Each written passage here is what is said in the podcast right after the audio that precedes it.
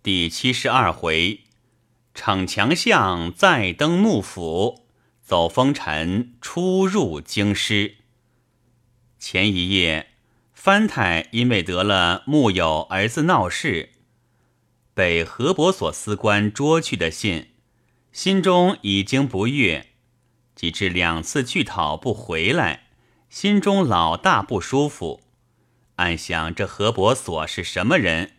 他敢与本司作对，当时便有那衙门旧人告诉他，说是这何伯所本来是前任制台的募兵，是制台交代前任藩台给他这个缺的。藩台一想，前任藩台便是现任的府君，莫非他仗了府君的腰子吗？等到天明，便传伺候上院去。把这件事嗫嗫如如的回了府台。府台道：“这个人和兄弟并没有交情，不过兄弟在私任时，志军再三交代给他一个缺，恰好碰了何伯所出缺，便委了他罢了。但是听说他很有点才干，昨夜的事他一定明知是公子。”但不知他要怎样玩把戏罢了。我看他既然明知是公子，断不肯仅于回首县，说不定还要上原来。当时他到兄弟这里，兄弟自当立位排解，叫他到贵署去负荆请罪，就怕他竟到都县那里去，那就得要阁下自己去料理的了。翻台听说。便辞了府台，去见智台。喜得智台是自己同乡示好，可以无话不谈的。一直上了辕门，巡捕官传了手本进去，智台及时请见。翻台便把这件事一五一十的回明白了，又说明这何伯所焦礼如系前任都县的募兵。智台听了这话，沉吟了一会儿，道：“他若是当一件公事认真回上来，那可奈何他不得。只怕阁下身上也有点不便，这个便怎生驱除？”翻台此时也呆了，垂手说道：“这个只求大帅格外设法。”智台道：“他动了公事来。”实在无法可赦。藩台正在踌躇，那巡捕官早拿了何伯所的手本上来回话了。智台道：“他一个人来的吗？”巡捕道：“他还带了两个犯人，一个受伤的同来。”藩台起初只知道儿子和师爷在外闹事，不曾知道打伤人一节。此刻听了巡捕的话。又加上一层懊恼，智台便对藩台说道：“这可是闹不下来了，或者就请了他进来，你们彼此当面见了，我在旁边打个圆场，想来还可以下得去。”藩台道：“他这般倔强，万一他一定顶真起来，岂不是连大帅也不好看？”智台忽然想了一个主意，道：“有了。”只是要阁下每月津贴他多少钱，这件事就包在我身上，霎时间就冰消瓦解了。翻台道：“终不成，拿钱买他。”智台道：“不是买，你只管每月预备二百银子，也不要你出面，你一面回去，只管检员接属河伯所就是了。”翻台满腹狐疑，不便多问。智台已经端茶送客，一面对巡捕说：“请焦大老爷。”向来传见末志没有这种牲口的，那巡捕也很以为奇，便连忙跑了出去。翻台一面辞了出来，走到麒麟门外，恰遇见那巡捕官拿着手板。引了焦礼如进去，那巡捕见了藩台，还站了一站班，只有李儒要理不理的，只望了他一眼。范台十分气恼，却也无可如何。李儒进去见了智台，长礼已毕，智台便拉起炕来。李儒到底不敢坐，只在第二把交椅前面站定。智台道：“老兄的风骨实在令人可敬，请上座了，我们好谈天儿。将来掏教的地方还多呢。”李儒只得到炕上坐了。志君又亲手送过茶，然后开谈道：“昨天晚上那件事，兄弟早知道了。”老兄之强项风骨，着实可敬。现在官场中哪里还有第二个人？只可惜趋于末了。兄弟到任未久，昧于物色，实在抱歉的很。李儒道：“大帅奖誉过当，卑职绝不敢当。只是责守所在，不敢避权贵之事。”这是卑职生性使然，此刻开罪了本省藩司，卑职也知道罪无可换，所以代印在此，情愿纳还此职，只求大帅把这件事公事公办。说着，在袖里取出那一颗河伯所印来，双手放在炕桌上，智台道：“这件事，兄弟另外叫人去办。”不烦阁下费心，不过另有一事，兄弟却要讨教。说罢，叫一声“来”，有努一努嘴，一个家人便送上一副玫红全帖。智台接在手里，便站起来，对李儒深深一揖。李儒连忙还礼。智台以双手把帖子递上，道。今后一切都望指教。李儒接来一看，却是延聘舒淇老夫子的官书，每月致送数修二百两，便连忙一揖道：“承大帅栽培，深恐奴台不足以复现役。”智台道：“前任都县是兄弟同门世好，最有知人之名。”阁下不以兄弟不才，十家教诲，为幸多矣。当下又谈了些别话，便把李儒留住，一面传教藩司，一面叫人带了李儒进去，与各位师爷相见。原来那翻台并不曾回去，还在官厅上，一则等信息，二则在那里抱怨师爷，责备儿子。一听他说传，便连忙进去。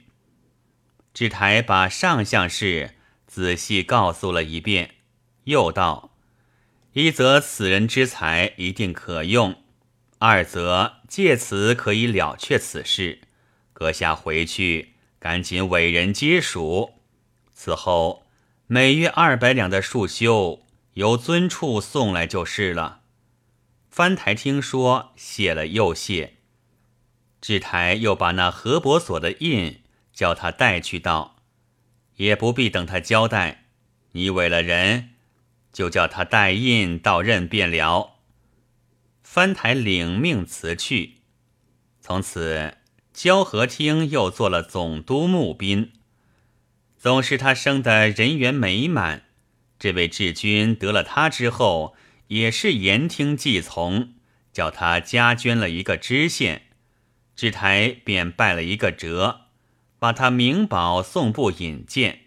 回省之后，便署了一任香山，当了好些差事。从此连捐带补的，便弄了个道台。就此一帆风顺，不过十年，便到了这个地位。只可怜他那姑丈，此刻六十多岁了，还是一个广东候补府。自从数一任潮州下来，一直不曾数过事。你说这宦海生尘有何一定呢？我本来和宗生谈的是焦侍郎不善治家庭的事，却无意中惹了他这一大套，又被我听了不少的故事。当下夜色已深，大家安睡一宿，次日便分路而行。我到河西坞料理了两天的事，又到张家湾耽搁了一日，方才进京。在罗马市大街广生客栈歇下，因为在河西坞，张家湾寄信不便，所以只等到了京城，才发各路的信。一连忙了两天，不曾出门，方才料理清楚。因为九牧京师琉璃厂之名，这天早上便在客栈柜上问了路径，步行前去。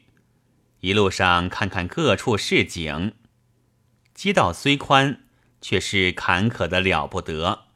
满街上不绝的骆驼来往，偶然起了一阵风，便黄尘十丈。以街道而论，莫说比不上上海，凡是我经过的地方，没有一处不比它好几倍的。一路问讯，到了琉璃厂，路旁店铺。尽是些书方、笔墨、古玩等店家。走到一家松竹斋纸店，我想这是著名的店家，不妨进去看看。想定了，便走进店门，一只脚才跨了进去，里面走出一个白胡子的老者，拱着手，哈着腰道：“您来啦，久违了，您一向好。”里边请坐。您是京师土语，尊称人也。发音时唯用一“您”字，“你”字之音，盖藏而不露者，或曰“你老人家”四字之转音也。理或然于。我被这一问，不觉愣住了，只得含糊答应，走了进去。便有一个小后生送上一只水烟筒来。老者连忙拦住，接在手里，装上一口烟，然后双手递给我。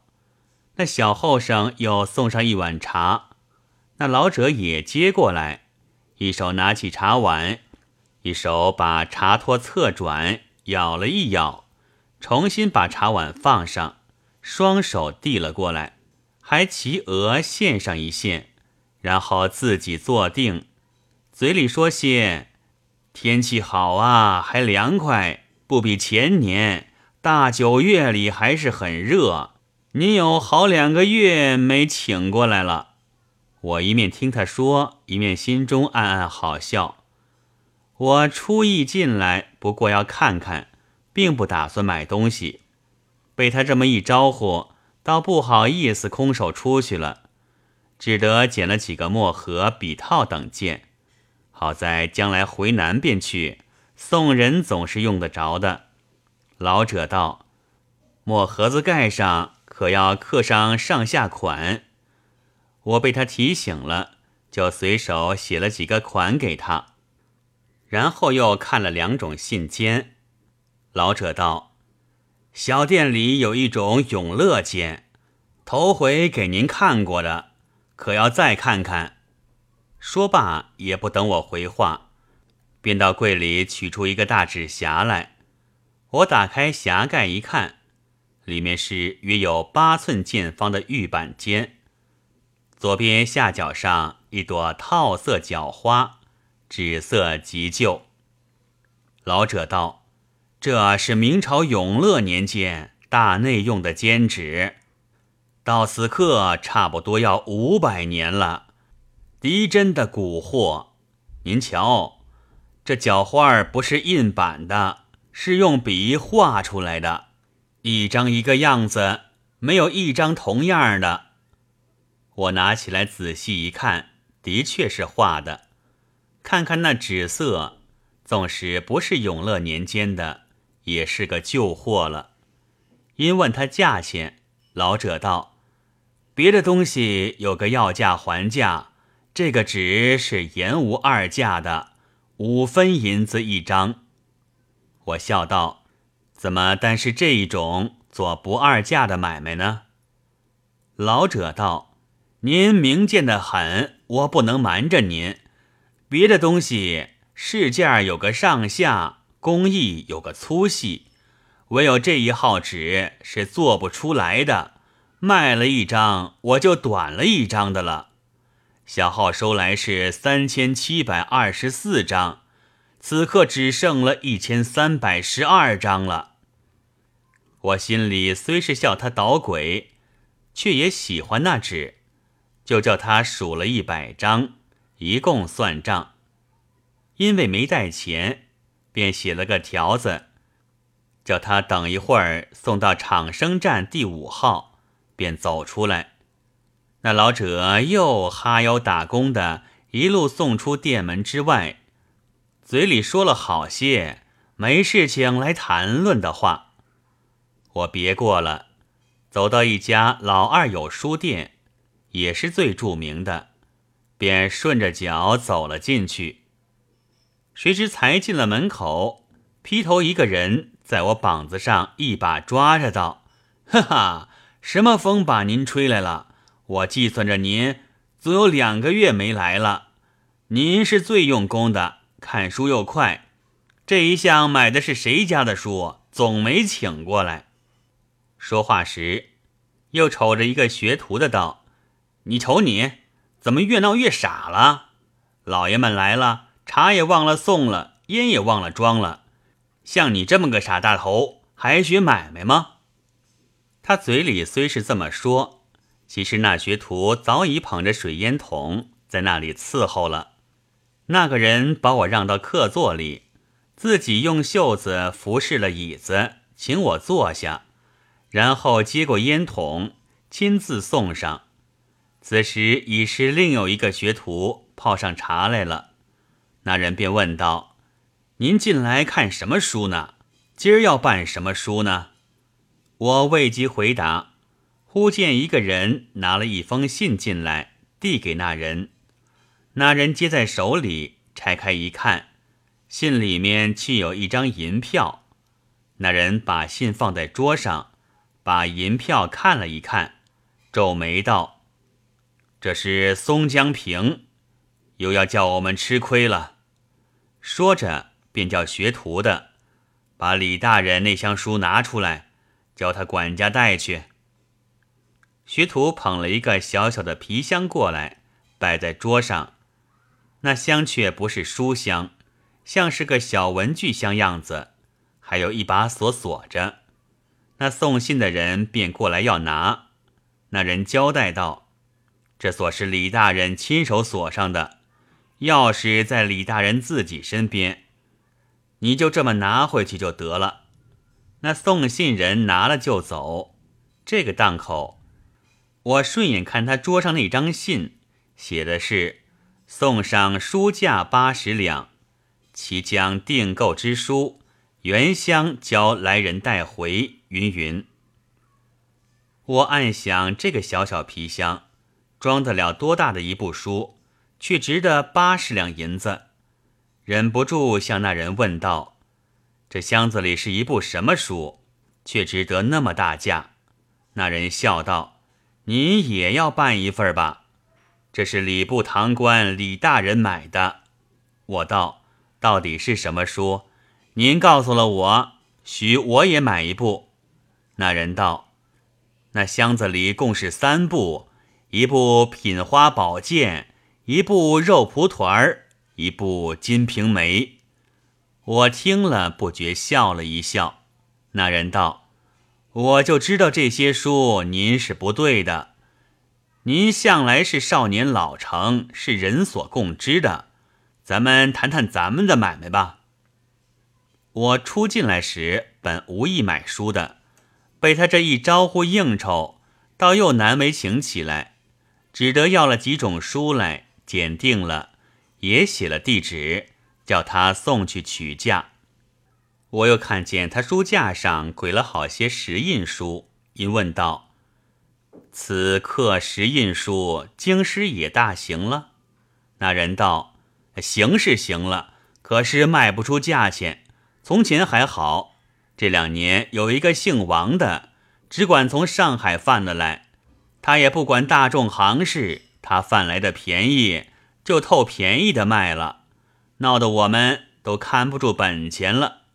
我道：“这姓王的可是号叫柏树？”那人道：“正是。您认得他吗？”我道：“有点相熟，不知道他此刻可在京里。”住在什么地方？那人道：“这可不大清楚，我就不问了。”别了出来，到各处再逛逛，心中暗想：这京城里做买卖的人，未免太油腔滑调了。我生平第一次进京，头一天出来闲逛，他却是什么许久不来呀，两个月没来呀，拉拢的那么亲热，真是出人意外。想起我进京时路过杨村打尖，那店家也是如此。我骑着驴走过他店门口，他便拦了出来，说什么久没见您出京啊？几时到卫里去的？您用的还是那匹老牲口？说了一大套。当时我还以为他认错了人。据今日这情形看来，北路里做买卖的都是这副伎俩的了。正这么想着，走到一处十字街口，正要越走过去，忽然横边走出一头骆驼，我只得站定了，让他过去。谁知过了一头又是一头，络绎不绝，并且那拴骆驼之法和拴牛一般，穿了鼻子拴上绳，却又把那一根绳通到后面来，拴后面的一头。如此头头相连，一连连了二三十头。那身躯又长大，走路又慢。等他走完了，已是一大会儿的功夫才得过去。我初到此地，路是不认的，不知不觉走到了前门大街。老远的看见城楼高耸，气象雄壮，便顺脚走进去望望。在城边绕行一遍，只见望城突出，开了三个城门，东西两个城门是开的，当中一个关着。这一门是只有皇帝出来才开的，那一种严肃气象，想来总是很厉害的了。我走进那城门洞一看，谁知里面瓦石垃圾之类堆得把城门也看不见了。里面挤了一大群叫花子，也有坐的，也有睡的，也有捧着烧饼在那里吃的，也有支着几块砖当炉子，生着火煮东西的。我便缩住脚回头走，走不多路，经过一家烧饼店，店前摆了一个摊儿，摊儿上面摆了几个不知隔了几天的旧烧饼。忽然来了一群花子。一拥上前，一人一个或两个，抢了便飞跑而去。店里一个人大骂出来，却不追赶，低头在摊台底下，又抓了几个出来摆上。我回眼看时，那新摆出来的烧饼更是陈旧不堪。暗想这种烧饼还有什么人要买呢？想犹未了。就看见一个人丢了两个当十大钱在摊上，说道：“四十。”那店主人便在里面取出两个雪白新鲜的烧饼来交给他。我这才明白，他放在外面的陈旧货原是预备叫花子抢的。顺着脚又走到一个胡同里，走了一半忽见一个叫花子。一条腿肿得和腰一般粗大，并且烂得血液淋漓，当路躺着。迎头来了一辆车子，那胡同很窄，我连忙闪避在一旁。那花子却还躺着不动。那车子走到他跟前，车夫却把马缰收慢了，在他身边走过。那车轮离他的烂腿。真是一发之顷，幸喜不曾碰着。那车夫走过了之后，才扬声大骂。那花子也和他对骂。我看了很以为奇，可惜初到此处，不知他们捣些什么鬼。又向前走去，忽然抬头看见一家山东会馆，暗想伯树是山东人，进去打听，或者可以得个消息。想罢，便踱了进去。正是，方从李相观其状，又向天涯访故人。未知寻得着柏树与否，且待下回再记。